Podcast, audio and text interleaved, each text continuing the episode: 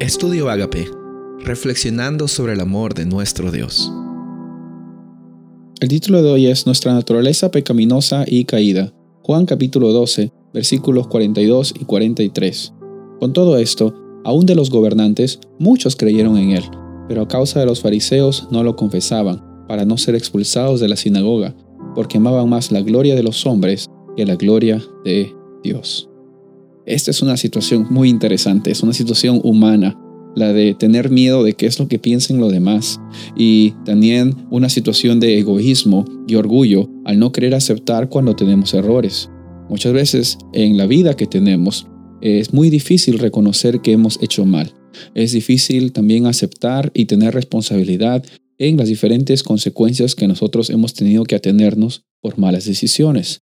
Y en esta situación, nosotros nos encontramos que eh, habían bastantes judíos que no creían en Jesús y los judíos eran personas que eran muy apegadas a las escrituras. Si algo tenían ellos era una costumbre desde pequeños de leer la Biblia, de tener una experiencia personal con el Dios Jehová, el Dios del pacto.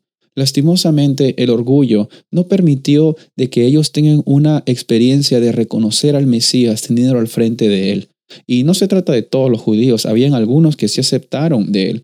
No se trata de la cultura judía, que el problema era la cultura, sino se trataba de un problema más interior, más profundo, era un problema humano. Porque hoy muchas personas pueden estar en las iglesias y al mismo tiempo no tener a Dios en su corazón.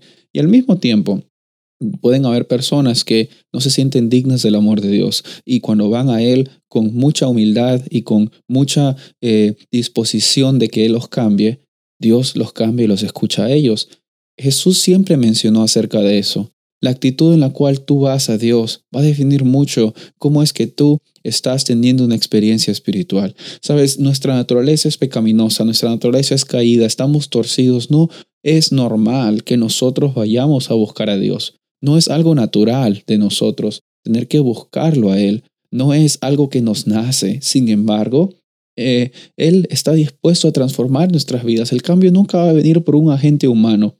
El cambio siempre va a venir por un agente divino, externo. Ese es Dios. Es el Espíritu Santo tocando la puerta de tu corazón, haciéndote sentir de que necesitas de Él en cada momento. Y era triste de que muchas personas decidieron no aceptar a Jesús, no porque no tenían la certeza de que Él era el Mesías, sino el que dirán.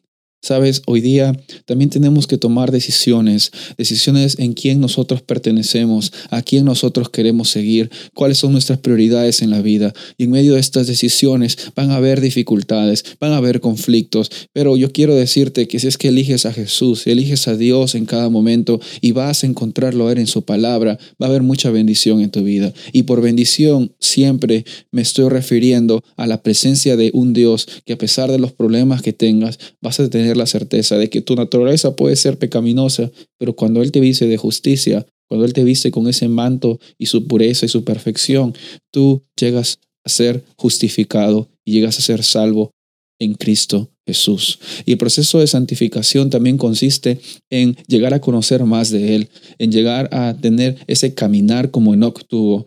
Pero ese caminar se da de momento en momento en el cual tú llegas a conocer de Él por medio de la palabra y dejas el egoísmo, dejas pensar en ti mismo y empiezas a pensar qué es lo que Él tiene para ti hoy.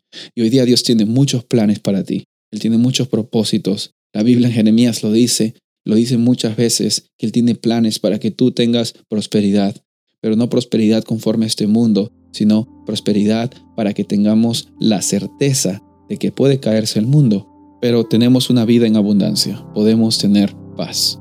El llamado de hoy es reconocer que a pesar de una naturaleza pecaminosa que podamos tener, Dios y su manto de justicia nos pueden hacer salvos y vencedores. Soy el pastor Rubén Casabona y deseo que tengas un día bendecido.